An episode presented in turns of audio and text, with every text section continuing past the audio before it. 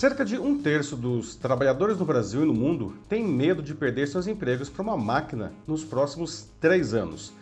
Apesar desse número estar diminuindo, em 2019 era 50%, ainda é muito alto e demonstra que existem graves falhas na formação profissional. Esses indicadores fazem parte da pesquisa global de esperanças e medos da força do trabalho, realizada pela consultoria PwC e apresentada no último dia 24 durante o Fórum Econômico Mundial em Davos, na Suíça. Na sua elaboração, foram ouvidas 52.195 pessoas em 44 países, inclusive no Brasil. Diante desse receio, o estudo traz ainda que os trabalhadores esperam que as empresas os ajudem a desenvolver suas competências digitais e tecnológicas. E isso faz ainda mais sentido em um país como o nosso, em que a educação falha nessa tarefa. Mas 35% dos profissionais no Brasil e 39% no mundo dizem que seus empregadores também não fazem isso bem. Eu sou Paulo Silvestre, consultor de mídia, cultura e transformação digital, e essa é mais uma pílula de cultura digital para começarmos bem a semana, disponível em vídeo e em podcast.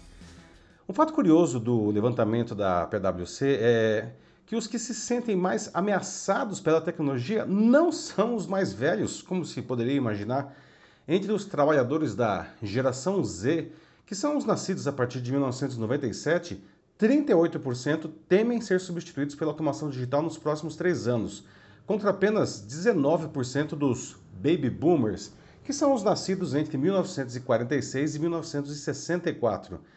Eles também são os que mais sentem falta de treinamento tecnológico de seus empregadores, 44% contra 29% dos boomers. Não por coincidência, os mais jovens são os menos satisfeitos com os seus trabalhos. Os pesquisadores afirmam que os profissionais que sentem ter habilidades valorizadas pelo mercado são mais propensos a se sentir satisfeitos com o seu trabalho. 70% dos entrevistados disseram isso. E também a ser ouvidos pelos seus gerentes, 63% disse, e a ter, veja só, dinheiro sobrando após pagar as suas contas, apontado aí por 56%. Investir no desenvolvimento de habilidades digitais e capacitação técnica de seus quadros torna-se, portanto, cada vez mais crucial para as empresas. Segundo Carol Stubbins, que é líder global de serviços jurídicos e tributários da PwC, aspas, o investimento deve ser guiado por um princípio de equidade, fortalecendo as capacidades dos funcionários qualificados e fornecendo vias de acesso para aqueles que não possuem essas habilidades, fecha aspas. Ela disse ainda que, abre aspas de novo, o investimento em todo o mix de habilidades é bom para as empresas, bom para os indivíduos e bom para a sociedade, fecha aspas. Nesse momento, o poder de barganha pende para o funcionário, mas no Brasil o desemprego alto atrapalha isso. Aliás, na terça passada, o IBGE divulgou que a taxa de desemprego foi de 10,5% no trimestre encerrado em abril. Apesar de estar em queda, ainda são desempregados demais. Para se observar aqui um fenômeno visto em economias mais sólidas, especialmente a dos Estados Unidos. Trata-se da chamada grande renúncia, ou seja, muitas pessoas estão se demitindo para facilmente se recolocar em outras empresas com melhores condições. A PwC explica que se a grande renúncia nos ensinou alguma coisa, é que não há lealdade eterna de funcionários. Não? As empresas precisam estar atentas a essas demandas ou vão acabar perdendo cada vez mais profissionais em diferentes níveis. Mas a maioria não presta atenção nisso. No Brasil, além dos 11,3 milhões de desempregados, a situação ainda se agrava pela falta de acesso a recursos digitais de qualidade para a maioria da população. Um outro estudo, esse batizado de O Abismo Digital no Brasil, publicado em março pela mesma PwC, mas junto com o Instituto Locomotiva, demonstra que apenas 29% dos brasileiros são plenamente conectados. Do outro lado, 20% são totalmente desconectados. E entre eles estão o que eles chamaram de parcialmente conectados, que são 26%, e ainda 25% dos subconectados. Perdem o profissional, a empresa e a sociedade. As companhias precisam compreender de uma vez por todas que a capacitação digital de seus funcionários se tornou fundamental para os seus negócios, que vem se digitalizando de maneira exponencial há anos. Não? E isso mudou como a gente trabalha, enfim, como a gente estuda, como a gente compra, né? como que a gente se diverte, como a gente se relaciona com tudo e com todos. O estudo ah, sobre esse abismo digital brasileiro apontou que profissões, vejam só, profissões tradicionais que respondiam por 15,4% das vagas em 2020, ou seja, dois anos atrás, não, vão encolher para 9% até 2025. E já as ligadas em tecnologia não vão passar de 7,8% em 2020 para 13,5%. No Brasil, o setor de tecnologia vai demandar 800 mil profissionais até 2025, mas o déficit deve ficar em 530 mil vagas não preenchidas.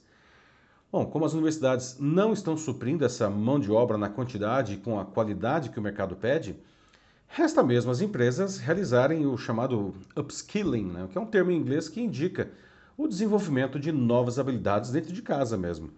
A mesma PwC afirma que, se a força de trabalho for devidamente aprimorada até 2028, isso pode resultar em um aumento do PIB no mundo inteiro, no caso aqui da América Latina, em 7,7% até 2030, o que equivale, aqui no nosso caso, a 12 bilhões e meio de dólares.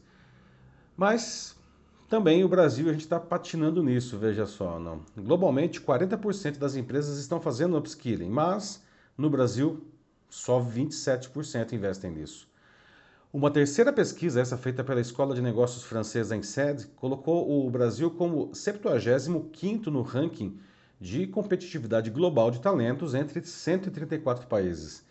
Ele se baseia na capacidade de os países desenvolverem profissionais e de atrair e reter seus talentos.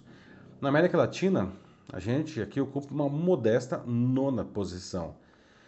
Diante de tudo isso, gestores de empresas de todos os portes e de todos os segmentos precisam sair da sua zona de conforto. Né?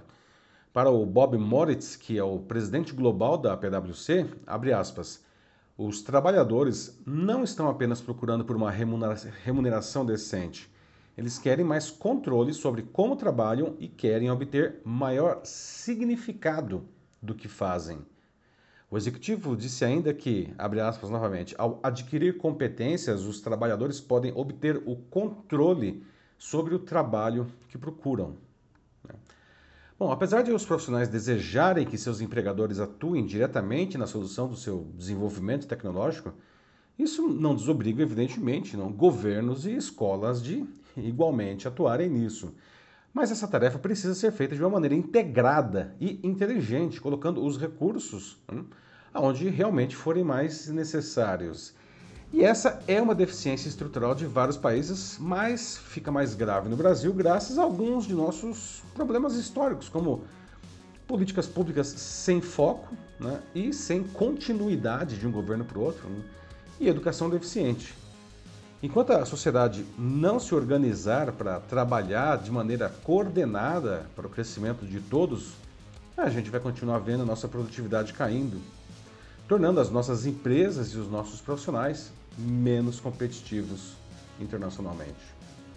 É isso aí, meus amigos. E você, você se acha competitivo frente aos seus pares aqui mesmo no mercado ou como seria globalmente? E o seu negócio, como que ele está nessas métricas? Se você se sente um pouco perdido nisso, não precisa de ajuda, mande uma mensagem para mim aqui mesmo, que vai ser um prazer auxiliar você nessa jornada de autoconhecimento. Eu sou Paulo Silvestre, consultor de mídia, cultura e transformação digital.